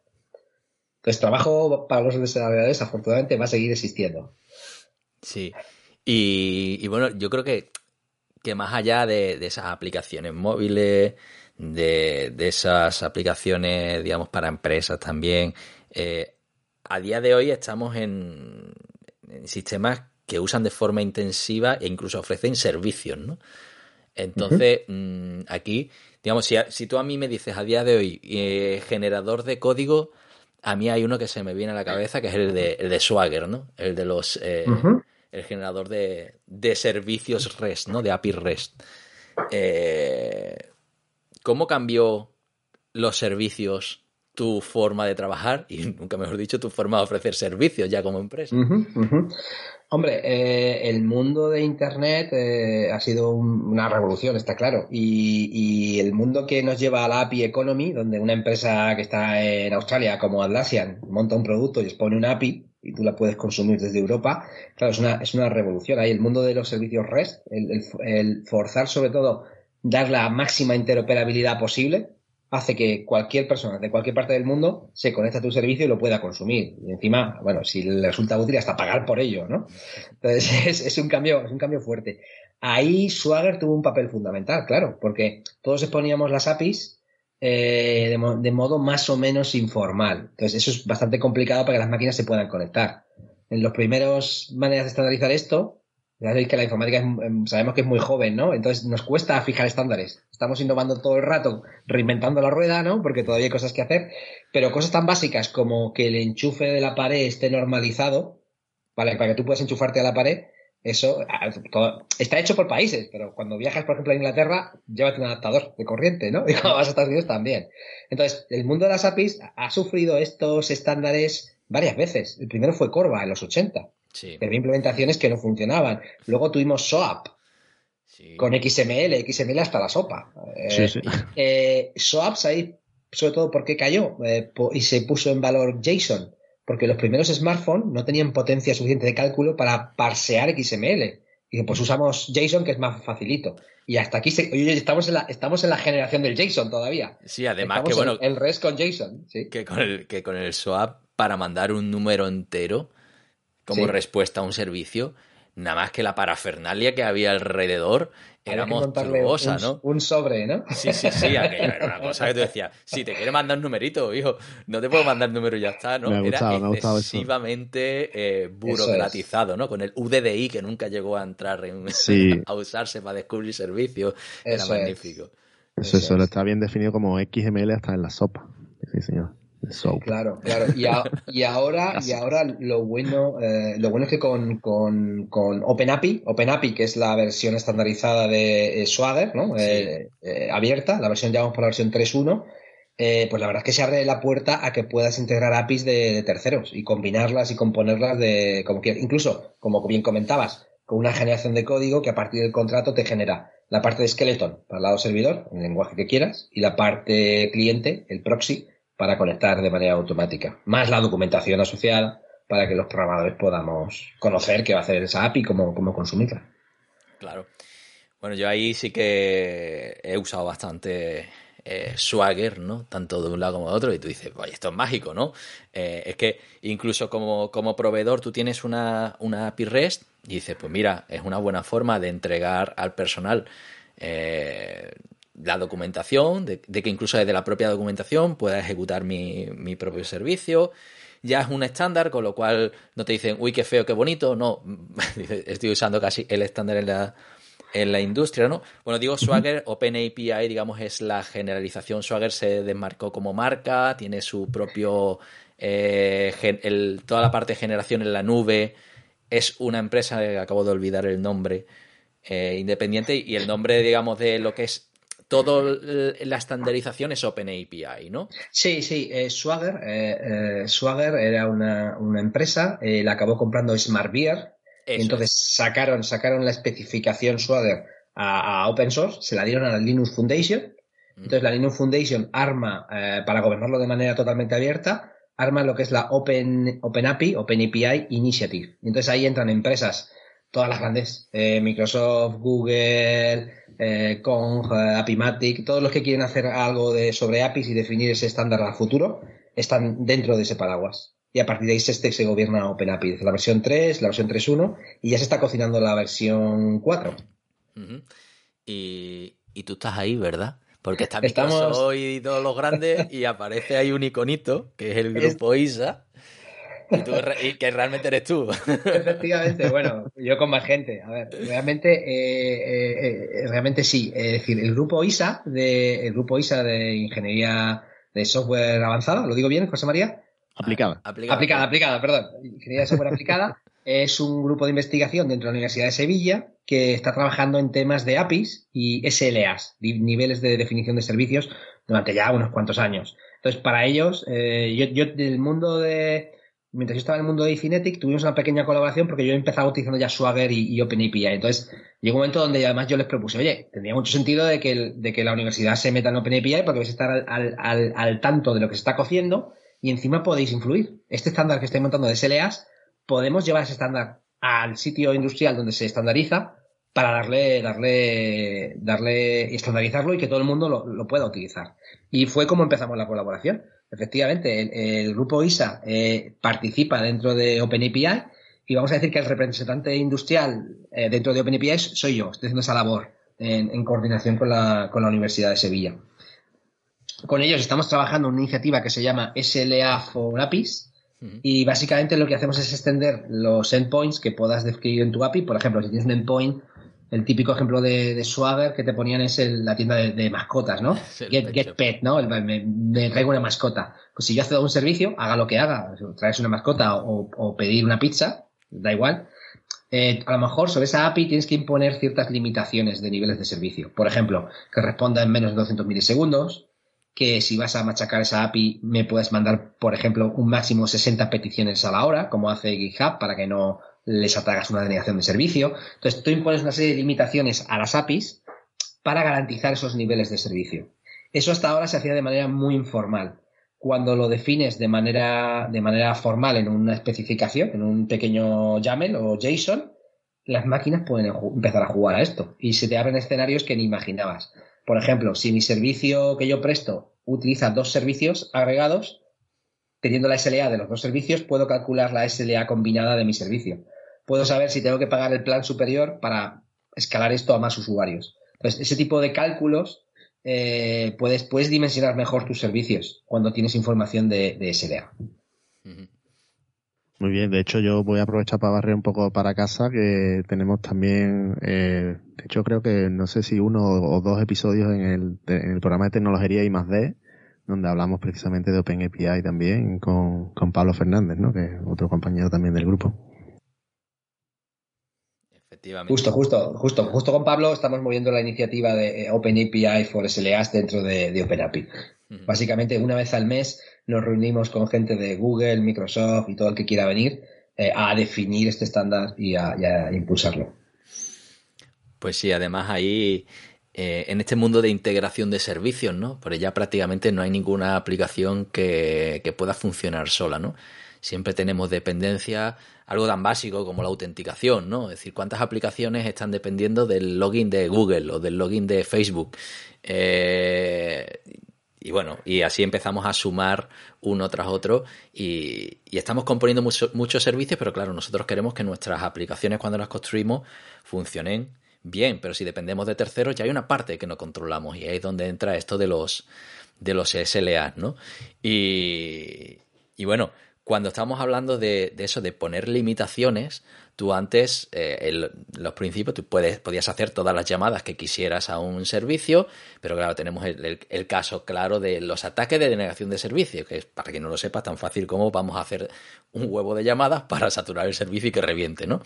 Entonces, por eso se ponen muchas veces barreras al, al campo. Hay otras en las que tenemos operaciones que son muy costosas, ¿no? Como las de reporting, ¿no? Oye, que te hago una petición, pero es que voy a tardar un tiempo en devolvértela. ¿no? Y entonces, pues claro, eso no se pueden saturar. Pero ahí aparecen eh, escenarios en los que es complicado diseñar el software, porque ya tienes que, cortarte, por decirlo de alguna forma, ¿no? Es decir, ahora, eh, conozco mucha gente que ha hecho pues algunas aplicaciones para eh, sacar información de GitHub. Claro, tú puedes sacar información para ti, pero si tienes una base de 200.000 mm, usuarios, tú no puedes empezar a hacer a mansalva llamadas y traerte toda la información de GitHub para procesarla, porque te va a cortar, ¿no? Entonces ahí tú ya tienes que ir jugando con, la manguera, ¿no? Tú dices, esta es la cantidad de agua que sale, pues tendré que racionarla entre todos los servicios, ¿no? Y empiezan a aparecer eh, nuevas arquitecturas que yo creo que todavía no están del todo exploradas en torno a todo esto de los, de los servicios, ¿no? Y, me viene aquí el, el otro día lo estaba hablando con algunos compañeros del grupo, el API throttling, ¿no? Y todas estas, el estrangulamiento, ¿no? Eh, desde el punto de vista de, de patrones, eh, yo sé que eso es algo en lo que tú también te metes, ¿no? Un poco en cómo construir servicios de una forma ordenada para luego poder hacer generadores de código. Desde ese punto de vista, ¿tú cómo ves la situación actual del, de, lo, de la integración de servicios? Eh, bueno, eh, hay, hay tantos escenarios que la verdad es que es, complicado dar recetas universales, ¿no? Pero sí que es verdad que, la, primero, OpenAPI nos ha dado una base fundamental para interoperar. O sea, decir, lo bueno de OpenAPI es que es, tan sencillo, o sea, el REST es tan sencillo con JSON que tenemos una buena base para muchos años. O sea, dentro de 10, 15 años, cuando los lenguajes que hoy están de moda hayan pasado de moda, probablemente los dentro de 15 años podrán seguir haciendo llamadas REST y, paseando JSON porque es una cosa sencilla. Entonces, menos es más. O sea, una cosa es, cuanto menos complicado es el estándar, y eso creo que lo aprendimos con SOAP, mejor. más fácil va a ser que sobreviva en el tiempo. Eh, entonces, para mí la interoperabilidad es el, es el número uno. El primero, entonces, vamos a lo sencillo. Luego dices, bueno, a ver, tengo mucho tráfico. Como, yo que sé, un servicio estos de alta, de alto, de alto eh, voltaje, ¿no? Como uno de Google o uno de GitHub que va a tener mucho tráfico. Entonces ahí ya tienes que diseñarlo para, aguantar esa carga. Entonces ahí, primero, bueno, los servicios sin estado son, es lo primero que, te podría, ¿no? Y balanceo de carga, balanceador por delante para poder repartir. Cuando, eh, eh, cuando te es pesado, por ejemplo, tú porque tienes mucho tráfico, también hay, hay mejoras, que es decir, bueno, ¿y si cambiamos el JSON por un protocolo binario? Y ahí tienes gRPC. El Google RPC mm. lo que te hace básicamente es, te da un protocolo binario, que en este caso es el protobuf, que funciona muy bien. Y cuando el que tiene problemas, si tienes problemas de rendimiento, te diría, vale, vete a protobuf, porque es una mejora. Pero solo si tienes problemas de rendimiento. ¿Por qué? Porque la, la depurabilidad de eso te, empeora un poco. Cuando miras el cable ya no ves JSON, que lo puedes reconocer a, vista de, ojo ahora ves un bloque binario que no sabes lo que va ahí dentro. Entonces es un poquito más complicado. Entonces pagas, o sea, mejoras en, rendimiento, empeoras en, observabilidad y en depuración. Entonces depende un poquito de lo que necesites. Y eh, dependiendo de los requisitos que tengas, te diría, utiliza esta tecnología de integración o utiliza esta otra. Pero bueno, soluciones tenemos. Hay gente que le encanta, por ejemplo, el GraphQL. GraphQL es muy bueno cuando controlas el cliente. Si yo controlo el cliente y controlo el servidor, puedo romper compatibilidad siempre que tú quieras. Pero si estoy publicando un servicio público que me consumen desde Australia, yo no puedo romper a mis clientes mañana. Tengo que versionar mi API adecuadamente. En ese sentido, para versionar, OpenAPI REST está mejor posicionado que un GraphQL. En GraphQL te descuidas, cambias el modelo y ya estás rompiendo a tus clientes. Claro, es que eso, el GraphQL, eh, expones la base de datos. ¿Quieres cambiar la base de datos? Va, a ver, que, puedes tunearlo, pero al final tú dices, la ventaja del GraphQL es deja que el que la use haga las consultas que le dé la gana. No, te, no va a estar limitado por los endpoints, ¿no? Claro, pero es peligroso sobre todo desde el punto de vista de la seguridad. Porque tú dices, mira, yo te doy un endpoint REST, yo te doy un endpoint REST con tres maneras de filtrar eh, y es muy fácil securizarlo y probar todas las combinaciones posibles. Ahora, yo te doy GraphQL, acceso barra libre hasta la base de datos no sé cuántos joins vas a hacer. No sé cuántos registros vas a hacer. No sé si vas a paginar. Como no te ponga puertas en la implementación de GraphQL de seguridad, me, tumbas el servidor. A poco que te quiera hacer una query, maliciosa, te hago cinco joins y te tumbo el servidor. Un ataque de acción de servicio desde GraphQL. Y todo competiciones legales. Sí, sí, y, sin tener mucho volumen. Correcto. que, es, lo, que caracteriza ese tipo de ataques normalmente. Ahí hay mucho, mucho también que explorar en el tema de GraphQL, sin duda. Sí, en tema de, de SLAs aplicados a, ¿no? a acuerdos en el servicio aplicados a GraphQL también hay tela que cortar. Claro, es como, como sacar, digamos, el, la complejidad de una consulta SQL, ¿no? Básicamente, y, y tú dices, toma una base de datos y sácame la, la, complejidad de o el tiempo que va a tardar en responder cualquier query que hagas a una base de datos. Y tú dices, imposible, depende de la query, ¿no? Pues eso es lo que tienes con GraphQL. Exacto. Directamente. Exacto. Entonces, o pones filtros y claro, y al final la simplicidad que tienes por un lado de decir, no, es que me olvido, te pongo aquí un punto de entrada y que, y, y que entre quien quiera. Vale, eso es muy fácil para pa arrancar. Y te viene para el bootstrap, viene bien para el bootstrapping, pero luego... Exacto, exacto. Oye, hay que pensárselo muy mucho, ¿no? Y, y, con esos problemas además estoy a día de hoy precisamente, lo tengo calentito de, de ayer, ¿no? De querer cambiar una, una base de datos y decir, ostras, que está la gente Mm, tú la puedes, si tienes una API REST, lo que hagas en la base de datos le da igual al mundo. Si tienes una API REST con GraphQL, estás... Claro, ad además, fíjate, lo, también otra cosa importante es eh, HTTP, el protocolo HTTP tiene una cosa muy buena, que, que está diseñado a conciencia, son las cachés. Tú sí. puedes cachear, cachear una petición, yo qué sé, te, por ejemplo, cógete el periódico, el periódico que más os guste, clásico, bueno, en internet, ¿no? Todos tienen una hora punta a la que la gente entra por las mañanas a ver las noticias, ¿no? Entonces, eh, tú puedes cachear esa página por 15 minutos, una cosa, o 5 minutos, una cosa breve pero suficiente.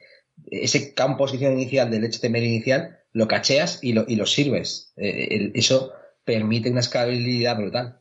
Solo, solo, con utilizar las cachés. Cuando tu navegador eh, pide otra página, las imágenes que ya tienes no tienes que volver a pedirlas, ¿no? Porque tienes, tienes caché en, en todas las piezas intermedias y en tu navegador. Entonces, todo eso lo aprovechas eh, con REST. Con GraphQL pierdes la caché. Te tienes que implementar tú la caché de otra manera en JavaScript porque claro. el protocolo HTTP ya no te da esa caché. Sí, eso huele como, como las, las bases de datos no SQL que estuvieron tan de moda en, eh, hace unos años, ¿no?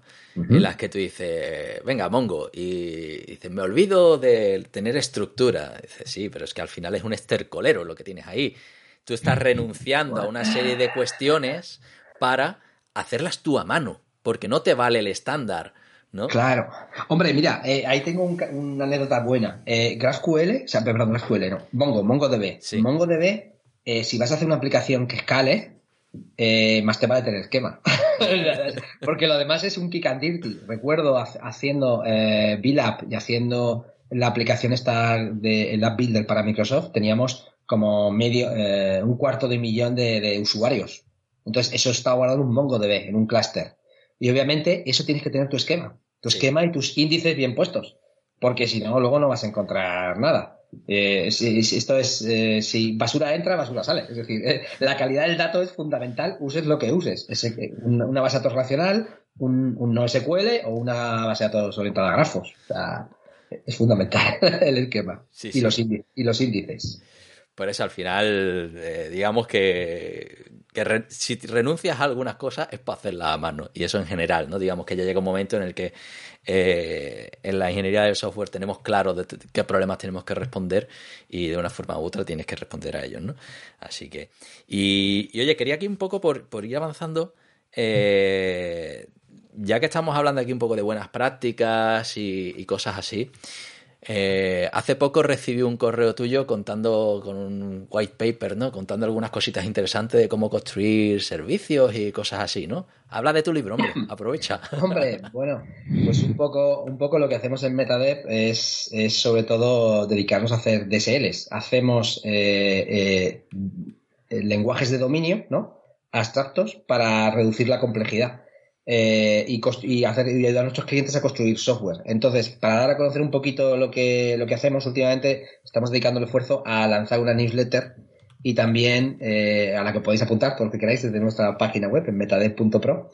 Y también estamos emitiendo una serie de, de, white papers que queremos lanzar con una cadencia. Eh, el primer white paper que hemos, que hemos hablado es sobre observabilidad de aplicaciones. Por ejemplo, eh, está muy de moda irnos a contenedores o tener microservicios, pero cuando empiezas a tener muchos animales en la granja, pues claro, hay que tener una manera de, de poder controlar que todos están bien de salud. Entonces, hay ciertas eh, prácticas de, de ingeniería, de, de, DevOps, de operación, que son súper útiles que las tengas implementadas desde el minuto cero. Por ejemplo, el típico ping, El ping no es más que un servicio que tú haces Pong, es el Keep Alive. El balanceador utilizará eso para poder saber si tu instancia está viva y poder balancear, mandarte tráfico. Un ping, es muy sencillo de implementar. Eh, un endpoint de health, el endpoint de health lo que hace es verificar la salud de tu servicio. Y alguien periódicamente puede llamar ahí para ver si tu servicio está vivo.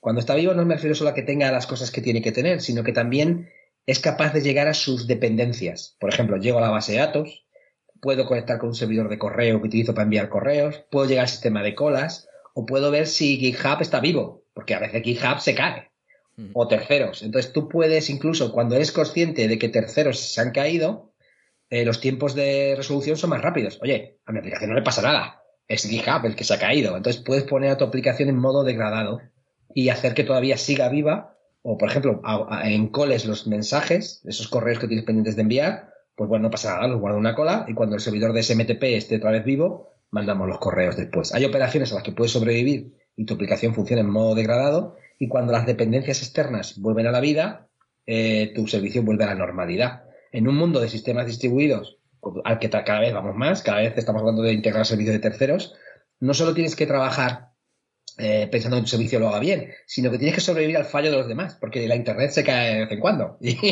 Y, si no, que se lo digan a Facebook y a Twitter. Y sobre todo Twitter, eh, tal día como hoy, ¿no?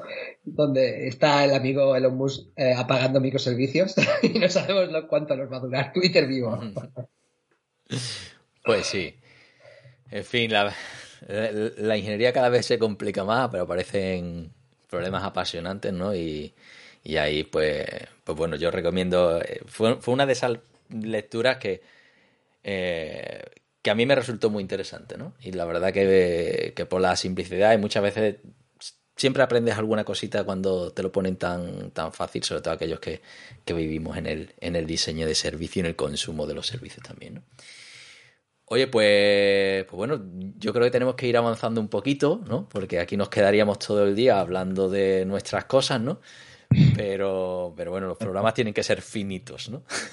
Totalmente. Muy bien, pues sí, pues pasamos a otro bloque, ¿no? Directamente y, bueno, vamos, sí. No, el, cómo otros pueden llegar hasta aquí, ¿no? Esas recomendaciones que siempre lanzamos un poquito a la gente que está escuchando y que a lo mejor o le gusta este campo o ha escuchado muchas palabrotas que le suenan a chino y dicen, yo quiero enterarme de eso, ¿no? Venga, pues. Muy bien, pues eh, entonces, eso, con, si hay alguien que esté ahí al otro lado de, del auricular, ¿no? Y, quiera meterse en el mundo del model driven engineering o de, la generación de código o, herramientas en general, ¿no? Que, que, ayuden al, al desarrollo software, el, a, crear esas herramientas, digamos, ¿no? Eh, ¿qué, ¿qué, camino es, el que recomendarías tú, Pedro? Sí, Pues, pues bueno, a ver, lo, primero es que hay que tener fundamentos de, ingeniería del software. Eh, hay, que, hay, que, hay que leerse los, los básicos, hay que saber de ingeniería del software, hay que aprender los mínimos de programación. Para trabajar con DSLs hay que estudiar un poquito de, de gramática, o sea, de, de compiladores, o sea, analizadores, parsers, eh, todo este tipo de cosas. ¿Os acordáis del libro, del libro rojo, del dragón rojo, del compilador? el, Ajo Ullman. El Ajo Ullman es, buenísimo. Eh, bueno, hay, más, hay libros sobre DSLs. Hay un libro de, Fowler bastante bueno sobre DSLs, internos y externos, que también es recomendable como, como introducción. Y después, pues bueno, todo este tipo de herramientas ahora, eh, hoy en día se llaman low code, no code. ¿Vale? Eh, bueno, es decir, eh, es, eh, el, mercado periódicamente le cambia el nombre a estas cosas, ¿no? Porque la, generación de código cogió mal nombre y ahora nos llamamos low code, no code. Bueno, pues nada, ahora mismo estamos haciendo este tipo de cosas, pues nosotros hacemos tooling para este tipo de, cosas. hay, hay buenas bases, por ejemplo, en España, el, el, Model Driven Engineering ha tenido buena fama, buena fama o en, en, la Facultad de Informática en España. Hay muchos sitios en España, eh, en Madrid, en Valencia, en Málaga, aquí en Sevilla, donde podéis, eh, tenéis departamentos con gente investigando en sus campos. Entonces, eh, tenéis, tenéis eh, a mano gente haciendo cosas en este campo. Por ejemplo, eh, la web modelinglanguages.com de Jordi Cabot es un referente, ahí tenéis mucha documentación sobre eh, quién está haciendo qué y a Jordi siempre le ha gustado mucho este tema también. Eh, bueno, tenéis un montón de, recursos. Si buscáis un poquito sobre Model Driven Engineering en la web, vais a encontrar de todo. aparte de la conferencia esta Code Generation que os comentaba que hacíamos antes en Cambridge, se ha retomado después de la pandemia otra que se llama el Language Depth. En septiembre tuvimos una reunión en, en Alemania, en, en Aquisgrán. Entonces, eh, la idea es que cada año, eh, aquí en Europa, hay una conferencia dedicada a esto. Es una conferencia, sobre todo, más que académica, es de, orientada a industria. Aquí va gente de industria a enseñar lo que ha hecho. Más que a presentar un paper que se publica. O sea, tiene la aliciente de que tienes que venir a hacer una demo y enseñar lo, lo que haces. Y a mí ese tipo de, de reuniones me gustan. Estuve, estuve en esta y mi intención es estar en, en, las próximas, los próximos años porque tenemos una ventaja competitiva. Este tipo de cosas se cuecen en Europa. Los europeos tenemos eh, gusto por los, por los sistemas formales, o sea, por, por, mm, por la parte formal de la informática, ¿no? Por, por modelar y generar código eh, se lleva mucho más en Europa que a lo mejor en Estados Unidos donde son más pragmáticos. Al final acaban utilizando estas cosas, pero, pero toda la investigación se, se hace aquí y en Asia tampoco hay nada parecido. El, el, core de todo esto está en Europa. Tanto es así que eh, desde Metadev estamos participando en una iniciativa llamada Locomote, que es un, un proyecto que está formando a 15 doctorandos en Europa, pagados por la Comisión Europea. Está con varias universidades, con la Universidad de Nantes, eh, la Universidad del Áquila en Italia, diversas en, toda, toda Europa y la, Politécnica de Madrid y diversas compañías de software que, que, estamos interesadas en hacer modelado y generación de código. Entonces, ¿por qué está la, la Unión Europea invirtiendo aquí? Pagando doctorados eh, para potenciar esta industria, eh, porque cada vez necesitamos más modelos, más modelos, más lenguajes para citizen developers y, y si queremos car carrera espacial, eh, todo el tema de eh, aeroespacial eh, está lleno de modelos, de modelos y de, y de, software que tiene que ser verificado para que el cohete vaya donde tiene que ir, ¿no? Entonces, es, es un campo que, va a crecer mucho y, bueno, las, las, empresas de ingeniería en Europa se lo están tomando en serio y ahí la Unión Europea lo, lo tiene, lo tiene claro. Bueno, mira, para una cosa que la Unión Europea se, podemos estar de punta de lanza en, en el tema de la, bueno, dentro de, del área de la informática, pues mira, es una buena recomendación desde luego, ¿no? Que, que la gente se vaya, se intente interesar por, por esta línea, ¿no? Sí, además cuando siempre se dice que si los programadores indios, chinos y demás, que normalmente reciben unos salarios más bajos, si hacemos lo mismo que ellos, nuestra hora tenderá a valer menos y la de ellos más. Eh, o, o, la nuestra menos y punto, ¿no? Entonces hay que buscar formas más eficientes de, de, de hacer más con, en menos tiempo, ¿no? Así que todo esto uh -huh. siempre suma y estratégicamente como, como continente la verdad que, que, que, me parece bastante acertado, ¿no? Bien. Oye, y desde el punto de vista de la contratación, pues bueno, ahí Metadev, ya sois, sois una pequeña familia, ¿no? Sois cuatro, sí. has dicho, ¿no? supongo que esa que esas contrataciones habrán sido muy muy pensadas y demás. ¿Tú qué es lo que buscas cuando decides unirte a otros en el camino de del negocio de Metadev? Hombre, desde luego necesitamos necesitamos gente porque no para escalar necesitamos más más personas, ¿no? Y sobre todo que cuanto más eh, eh, pasión tengan por este, esta pasión compartida por hacer modelado y gestión de código, pues, pues mucho mejor. Es verdad que el mercado está muy complicado, muy complicado. Saliendo de la pandemia, eh, sabéis que mucha gente ha decidido que no va a volver a la oficina y, eso es, global, empezando por las grandes. Google, Facebook han, dejado de, obligar a la gente a la oficina y contratan desde cualquier parte del mundo. Tanto que y eso está disparatando los precios eh, en, toda, en toda España también. Y, y, claro, eh, la competencia es feroz. O sea, a veces eh, vas al mercado a, buscar gente y es, es muy complicado eh, pagar lo que, lo que el mercado demanda. Otra opción, bueno, otra opción es eh, tirar de cantera, tirar de juniors y formarlos. Y, y bueno, la entrada es, es, es eh, más bajita, pero también les está invirtiendo en ellos para que ellos puedan desarrollarse profesionalmente. Y, y la verdad es que con el nivel de paro que tenemos en España, eh, hay muchos juniors esperando su primera oportunidad. Entonces, yo creo que acercarse a las universidades y, a las ferias de empleo y demás y decir, oye, mira, hacemos este tipo de cosas y eh, esto es lo que hacemos. De hecho, el, uno de los primeros eh, empleados que tenemos en Metadev eh, fue así, fue, fueron ellos los que nos encontraron. Vieron la web, vieron que ofrecíamos prácticas en la Universidad de Sevilla y dijeron, oye, me gusta lo que hacéis, yo quiero trabajar con vosotros. Y fue esa decisión del chaval de decir, oye, mmm, vamos a ver tu currículum, vamos a ver qué tal. Obviamente es un junior, tiene, tienes que aprender, pero oye, tienes las ganas y te gusta esto, vamos a darte la oportunidad. Entonces, eh, yo creo que si la gente, la gente va buscando eh, eh, un sitio donde, donde esté a gusto, donde pueda conciliar, entonces si damos facilidades, y en ese sentido, MetaDev, eh, hombre, no somos meta como para dar, pagar los salarios de meta, ¿no? Pero sí que podemos, podemos dar facilidades de, la empresa es totalmente remota, todos trabajamos desde casa en distribuido, y los horarios los, los pone un poco la persona. Es decir, eh, organízate como quieras. Si eres mañanero, trabaja por la mañana y si te gusta trabajar por la tarde. Entonces, ese tipo de facilidades, eh, yo creo que el mundo ha cambiado y tenemos que trabajar de esta manera. Eh, todavía tengo, conozco empresas donde se rige aquí en España la presencialidad, ¿no? De tal hora a tal hora y levántate de la silla después del jefe, que el jefe se vaya, ¿no? Ese tipo de modelo está ya muy caduco, ¿no? y hay que irlo cambiando. Bien, bien. Eh, bueno, eh, en el momento en el que se introducen todos esos conceptos de trabajo en remoto, no, se, no hay una sincronización de horarios, entonces estamos hablando ya de empresas desconectadas, ¿no? O, digamos, en lo que la comunicación es asíncrona. Ahí será importante que la gente se sepa comunicar por escrito, ¿no? Fíjate que viene el capitán obvio, ¿no? Pero. sí, sí, sí, sí.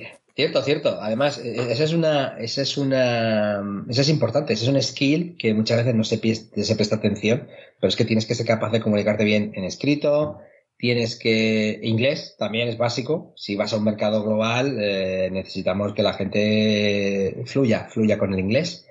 Y, comunicar temas de arquitectura a, a los demás, pues es, es, básico cogerse una PowerPoint o la herramienta que tú quieras y poder contar eh, de una manera clara lo que, lo que has estado haciendo, ¿no? Entonces, sí, sí, la comunicación es, importante. Bien. Bueno, a José Mari. Bueno, sí, vamos, seguimos para adelante, ¿no? Y bueno, otra pregunta que solemos hacer en este programa a, todos los invitados es, bueno, de tu, de tu yo actual, eh, ¿cuál es el porcentaje que crees que le debes a toda tu carrera en, en la universidad, a tus estudios? y, cuál a, otra serie de actividades que accesorias ¿no? a la experiencia que, has tenido en esto en este tiempo. Eh, bueno, pues, a ver, pues buena pregunta, pero eh, difícil, difícil contestar. Pues no sé si decirte 50-50 o, o, o, si lo vemos en cuanto a tiempo, eh, tal vez sería un poco menos, ¿no? Porque la universidad queda ya un poco atrás en el, tiempo. Pero sí que es verdad que eh, sí que ha sido crucial, porque la universidad al final te ha dado los fundamentos. Te ha dado los fundamentos para saber programar, para saber cómo se gestiona un proyecto, para saber qué es el Model Driven Engineering y poder luego construirlo. Eh, obviamente la, empresa privada vas a ver, vas a verlo de todos los colores, ¿no? Pero yo creo que los fundamentos son, importantes. Entonces, yo no, yo no reniego de, haber pasado, al contrario, la universidad me ha dado los pilares sobre los que he podido desarrollarme. Eh, y, todo lo que sea formarse, al final, en el campo que te gusta, pues al final es eh, tiempo ahorrado, tiempo ahorrado que tener que descubrir. Si yo no hubiera estudiado esto y me lo tuviera que haber encontrado sobre la empresa privada o, en modo autodidacta, pues probablemente me hubiera llevado más tiempo. Ya había llegado más tarde a donde quería llegar. Mira, y precisamente pensando en eso, ¿no? De, dónde, de dónde has llegado, si cogiéramos una máquina del tiempo, ¿no? Y nos montáramos en el DeLorean y volviéramos 15 mm, años hacia atrás o 16, ¿no? Antes de, que dieras el salto un poco a, a, el, desarrollo de este tipo de herramientas. ¿Qué, le dirías a, qué, te dirías a ti mismo, ¿no? si pudieras volver hacia atrás, eh, ¿qué cambiarías de, esos inicios? para llegar a, bueno, no sé si a dónde estás ahora mismo o, a otro sitio mejor. Pues eh, probablemente es quítate la vergüenza antes, ¿vale? los tímidos, los, la persona introvertida, es decir, eh, el mundo de los negocios hay que hacer networking y, hay que hacerlo sí o sí, porque las oportunidades surgen hablando con las personas. Si eres introvertido, pues tienes menos, menos oportunidades que otros, ¿no? Hay, que, esa sería una. La segunda, eh, el inglés. El inglés es básico en el mundo actual todo en tecnología se mueve en inglés. Yo, yo siempre digo que aprendí inglés dos veces. Una, cuando leía libros técnicos en el colegio y el nivel que teníamos en la EGB pues no era muy allá porque eh, leías Wille Pekín, o sea, y leías, tú leías inglés tal y como lo leías en los libros, porque no había nadie que te corrigiera esa pronunciación. Y luego en la universidad, haciendo ya el doctorado, digo, no, no, tengo que aprender a pronunciar bien el inglés, porque hay que ir por ahí fuera a contar estas cosas y quieres que te entiendan. Entonces, allá aprendí a pronunciarlo, a los veintitantos, ¿no? Eh, el inglés era una asignatura pendiente eh, en España y bueno, ahora con Netflix y demás, eh, yo recomiendo que todo el mundo se ponga las cosas en versión original para que haga oído y, y, poco a poco yo creo que las nuevas generaciones lo llevan, lo llevan mejor. Y la tercera cosa sería marketing. Aprende marketing. Hay que aprender a vender mejor lo que hacemos. Cuando te mueves por ahí ves que los, americanos son muy buenos en eso. Les enseñan oratoria, les enseñan a emprendimiento, les enseñan a, saber comunicar lo que estás haciendo. Si, lo, que, lo que tú haces puede ser buenísimo, pero si no se lo cuentas a nadie, nadie te lo va a comprar, nadie lo va a ver y ahí, ahí se quedó. Muy bien, muy bien. Bueno, pues nada, pues entonces pasamos directamente ya al último bloque de, de este programa, ¿no? En el que ya nos metemos en, temas un poco más personales, ¿no? Eh, entonces la primera pregunta sería, eh, Pedro, ¿tú cómo organizas tu tiempo normalmente? Un día normal de trabajo. Bueno, eh, pues, pues a ver, mm, tengo una niña de tres años y medio y eso condiciona un poquito también el horario. Entonces, últimamente lo que estoy haciendo es me levanto a las 7 de la mañana y me voy a correr cuatro kilómetros. Vengo y me baño en la piscina. Haya, haya, esta semana me he estado bañando a 12 grados. Estoy comprobando mis límites, a ver hasta dónde, hasta dónde llego pero, pero bueno, en fin, tengo que hacer un poquito de deporte porque si no, la vida sedentaria que llevamos, eh, a ver, todo acaba en la barriga. Entonces hay que, hay que perder un poquito de peso. Eh, nada, eh, llevo a la niña al colegio a veces y ya me pongo a trabajar. Trabajo desde casa, tengo mi oficina en casa y me pongo a lo mejor hasta las dos. trabajo con reuniones en remoto con los compañeros y, y trabajando, mucho Slack para comunicarnos. Eh, trato de apagar el teléfono silenciado, el correo, lo cierro, lo abro a las 9, lo despacho y lo cierro. Interrupciones las mínimas. Flujo, flow, flow, flow. Cuantas menos interrupciones tengas, más capacidad de faena vas a poder sacar adelante. A las 2 eh, paro, comer eh, y luego pues a lo mejor tres y media, cuatro vuelvo a la carga hasta las 6, hasta las 7 y esto lleva un negocio, pues a veces hay, hay, burocracia pendiente que atender y a veces te dan las 8 y te da, te da, te tira un poco más. Pero bueno, tratamos, tratamos de hacer 8 horas y de que la gente no tenga que hacer horas extras en, la compañía. Muy bien, muy bien. Eso de perseguir el flow es, importantísimo. Es, básico, si tienes menos horas, pero que sean, que sean productivas, que las aproveches. muy bien. Es que es imposible sacar ocho horas buenas al día, ¿eh? Yo eso te lo digo. No, no, está claro. no existe. Si un día bueno para mí tiene cinco horas buenas. Sí, sí, sí. Y, tres de arrastrarse, como mucho. Y, lo, que comentábamos, eh, tienes que descubrir si eres mañanero o de tarde. No pájaro mañanero o tarde. Si tu hora buena es la mañana, madruga y pégate esas cinco horas buenas en la mañana y ya has hecho el día. ¿Que te va la tarde? Pues bueno, empieza flojito y por la tarde con café. Muy bien, muy bien. Oye, ¿y tienes algún sistema de productividad concreto que, utilices? Mm, no exactamente. He probado, he probado Pomodoros, he probado GDT, Get Things Done. Eh, la verdad es que he vuelto a las cosas básicas. En, Tooling no me complico. Tengo, suelo tener un, Google Drive con un documento donde llevo la bitácora. Llevo mi bitácora de a bordo y digo, fecha interestelar, eh, 18 del 11 del 2002 año de nuestro Señor. Y entonces digo, digo las cuatro cositas que quiero hacer hoy, me las listo y entonces me lo pongo por la mañana. O sea, es decir, como que te, enfocas mentalmente en lo que vas a hacer hoy. Y durante el día voy marcando hecho, hecho, hecho, pendiente y lo paso para el día siguiente. Y tengo tres listas. Voy dejando en la bitácora de lo hecho y me, por encima me marco lo que tengo pendiente para hacer. Eh, a corto plazo, a medio plazo y a largo plazo, ¿no? Objetivos eh, tácticos, estratégicos y, a más largo plazo. Y trato que sea una lista lo más reducida posible, porque si haces algo eh, enorme, primero te, despistas, te desmotivas, entonces cuanto más cortita, más garantía hay de que aquello se va a hacer. Bien, bien. Y, no hago mucho más. foco, foco, foco en poquitas cosas. Multitarea limitada al máximo, porque eh, la mejor manera de hacer algo, además, yo me considero una persona perfeccionista, ¿no? Y ahí os podría contar un chiste. Decía, yo era perfeccionista, asquerosamente perfeccionista, era un defecto, pero ya lo he superado. Ahora soy perfecto, ¿no? Ese es el chiste. Pues la idea es, eh, si te gusta cuidar los detalles, tienes que eh, tienes que poner mucho foco, ¿no? Tratas de hacer algo, pero hacerlo, hacerlo bien o lo mejor que puedas, ¿no? Pues, pues nada, concéntrate en eso y cuando lo tengas cerrado, fuera, otra cosa. Bien, bien. Oye, eh, aquí siempre hacemos una pequeña reflexión sobre el éxito, pues y siempre intentamos traer gente pues que le han ido las cosas con sus altos y sus bajos pues bien profesionalmente no y que tener una carrera eh, pues bueno, en la que hacéis lo, generalmente lo que os gusta, cosas con las que disfrutáis y demás. Pero al margen de ese concepto de éxito tan manido en el mundo del, del pelotazo ¿no? y, del, y del emprendimiento, nosotros tenemos una visión mucho más simple, que es que una persona exitosa es aquella capaz de encadenar una serie bastante continua de, días buenos. ¿no? Entonces, desde ese punto de vista, ¿tú cuándo dices hoy ha sido un día bueno? Hombre, yo pienso si el, día ha sido bueno mm, cuando, cuando esas cuatro cositas que querías hacer, sin ser demasiado agresivo con tu día a día, están, están conseguidas.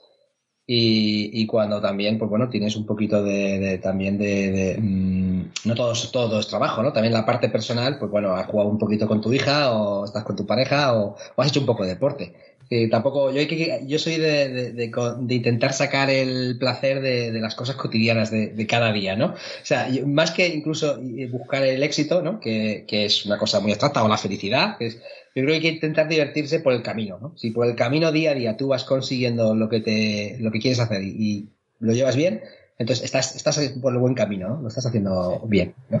Sí, es, cierto. Yo, eh, eh, en cierta forma, cuando a mí hay un día en el que se me rompe un poco la agenda habitual, ¿no? Te quitan. La, te rompe la rutina. A mí ya me, me, pone de. No sé. No de mala leche, pero ya pierdes el control, tienes esa sensación de que el día se te está yendo de las manos, ¿no? Por eso hay una parte de cierta regularidad, hacer esas cosas que tú ya has introducido en tu rutina, que para mí es importante. Hombre, a veces está bien también romper la rutina, ¿eh? no creas, ¿eh? porque tú sabes, eh, todas las semanas igual, pasan las semanas voladas. Sí, sí, sí, es verdad, cuando decides tú romperla, ¿no? Cuando te las los imprevistos, ¿no? Que también hay días de esas. efectivamente, efectivamente. Muy bien, muy bien. Oye, y, y bueno, cuando tienes tiempo libre, ¿a qué lo dedicas? Pues mira, eh, sobre todo ahora mismo el sintetizador. O sea, me gusta tocar, estoy aprendiendo a tocar el piano, estoy intentando aprender a mover la mano izquierda sin que se entere la derecha, sin hacerme una lobotomía, que es lo más difícil. y voy haciendo mis pinitos ahí, ¿no? O sea, decir, no soy un virtuoso, pero luego voy al DAW, ¿no? Es la herramienta esta donde, donde tú haces la postproducción, y entonces ahí ya con el autotune todo maravilloso, es decir, los se corrigen. ¿Y, lo de cantar y tocar a la vez, eso también. Ah, no, no, no, no, no, no, ahí no me buscas, ahí cantar, no, no, no, mi mujer, mi mujer sí es cantarina y, se, y lo hace muy bien, pero yo no, mi voz no, no, no, soy músico, soy músico, yo tenía siempre el clarinete en la boca, y no, no me pidas que cante. No puedes, cantar a la vez. Es que en, ese mundo de la sincronización y de la, de la autonomía de las manos, eh, si, no eres, si no eres capaz de llevar las dos manos al independientes, tampoco eres capaz de cantar y tocar a la vez. ¿eh? Correcto, correcto. Yo, no puedes, no puedes. Yo estoy en ese nivel, ¿vale? También. Nada, nada, lo, de la multitarea que hemos dicho antes, de multitarea nada. No existe, es un mito. Muy bien, oye, ¿y por qué no nos recomiendas algo de, no sé, un libro, una película, alguna serie? Muy bien. Algo, algo de música que, que, que te, que quieras recomendarnos, ¿no? Eh, pues ¿Cuáles son tus recomendaciones en este Sí, mira, un libro, un libro. A mí siempre me ha gustado la divulgación científica. Eh, yo me he leído, yo soy de leer mucho divulgación de ciencias, es que me, me, encanta. O sea, he leído de teoría de cuerdas, de física, de, de, cosas que a lo mejor que es un poquito hardcore, para el público general y sin embargo se me atragantan las novelas. Las novelas de ficción, novelas históricas, no puedo con ellas. Es decir, no sé, habrá gente como yo por ahí o no. Entonces yo voy a recomendar un libro de divulgación, un poquito hardcore, pero que me pareció precioso y está muy en, eh, muy en línea de lo que tenemos hoy en día. Se llama La nueva, La nueva mente del emperador, de Roger Penrose. Y va de lo siguiente, va de una disquisición de decidir si las máquinas pueden llegar a pensar o no. Está muy ligado con la inteligencia artificial. ¿Vale? Pero para llegar a la conclusión te hace todo un recorrido por la matemática, los fractales, la teoría de Turing, bueno, muchas cosas. Es un libro precioso. Un poquito duro de leer, pero te da una visión muy buena de cómo se conecta la matemática y la física con, con todas las ciencias sociales, incluida la neurología del cerebro. Mm. Pues Eso en cuanto, en cuanto a libro. En cuanto a película, bueno, una que me encantó mucho, siguiendo con la divulgación científica y por lo bien documentada que está, eh, Interestelar, me parece una obra de arte. de hecho, tengo ahí a Gargantúa, no sé si lo, detrás tengo un cuadro con Gargantúa. que me encanta. Eh, y si nos vamos a la música, pues ya os lo he dicho todo. Yo soy súper fan de Jean-Michel Jarre. El señor tiene 75 años, tiene la edad de mi padre, y sacó un disco hace 15 días. O sea, el tío sigue ahí al pie del, cañón y va a morir con las botas puestas. Pero es que yo no puedo más que hacer la ola, ¿no? Y, el día que este hombre falte, pues me tendré que poner de luto. Pero, y, cada vez que toco piezas con un sintetizador, le hago un tributo. Cojo sus piezas, las toco yo, las hago mías y las disfruto al doble, porque eh, eh, eh, te aprendes cada detalle de la cancioncita, ¿no? Que bueno, ya me has dejado a mí con la, con la incógnita. Eso tienes que, hacerlo público. Te voy a. Las tengo que subir a YouTube. Me tengo que grabar un poquito ahí, pero de momento te puedo pasar el MP3. Por si queréis una cortinilla, te la saco. Oye, oye. Ese SoundCloud, el perfil de SoundCloud, deberías tenerlo ya, hombre. Eso es, lo vamos a montar, lo vamos a montar. Es cuestión de tiempo, pero lo vamos a montar, seguro. Pedro Molina Covers, claro que sí. Pues con eso cerramos la, entrevista. Como siempre, pues nos quedamos con ganas de seguir hablando de otros temas, eso ya si acaso fuera de micro, eh, que es una de las ventajas de, estar a este lado, ¿no? Así que Pedro, oye, pues muchísimas gracias por haber echado este ratito con nosotros, que además ya se echaba en falta después de tanto tiempo sin, sin vernos, siempre es un placer volver a ponerse al día, ¿no? A vosotros, no, se debe, sí. Un placer, un placer, lo he pasado muy bien echando un ratito con vosotros. Pues, oye, bueno, antes de indicaros las formas de contacto, este, este episodio pues supone el final de la duodécima temporada. 12 eh, temporadas. 12, son a multiplicar 6 por, por, temporada, más los especiales que han salido por ahí, estamos ya cerca de los 80 programas en, en la tecnología, ¿no? Eh, pues bueno, después de casi 6 años las cosas cambian un poquito. Eh, parece que los profesores de universidad pues formamos parte del decorado y ya pues nos jubilamos aquí y tenemos una vida estable, pero bueno, aquí un servidor ha decidido eh, cambiar un poquito el, rumbo y abandonó el barco universitario durante una temporada. Muchos ya lo habréis visto eh, por LinkedIn y demás. Y eso pues, pues bueno, supone pues varios cambios en varios cambios vitales, sobre todo el, el que ya esta actividad pues cuesta un poquito más encajarla dentro de, de la agenda, ¿no?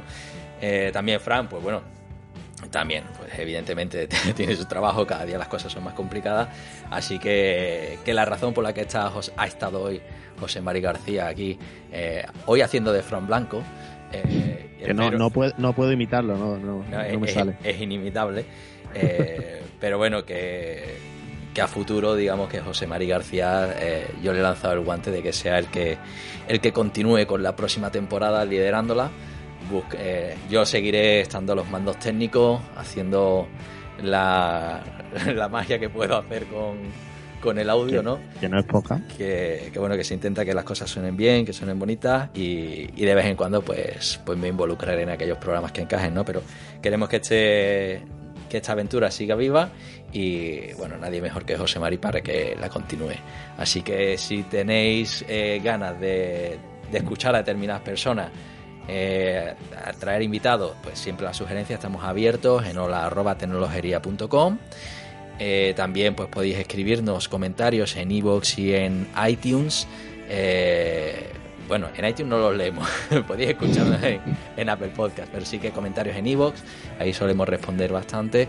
Y luego pues podéis escucharnos pues, en Apple Podcast, en Amazon Music, en Spotify, en YouTube, aunque no nos veáis y, bueno, y muchas plataformas más minoritarias. Si os echáis en falta en algún sitio, nos lo decís y ahí que vamos corriendo a estar. Y bueno, siempre podéis encontrarnos en Twitter y en Facebook como Tecnologería y si queréis hablar con nosotros tenemos un canal en Telegram que podéis encontrarnos como Tecnologería en la web en tecnología.com, también abajo a la derecha tenéis el enlace para acceder directamente al canal. Y nada más, con esto cerramos temporada por todo lo alto y esperemos que vengan la 12 más 1. Muy bien, recogeremos el guante. Eso es. Pues hasta la próxima. Adiós.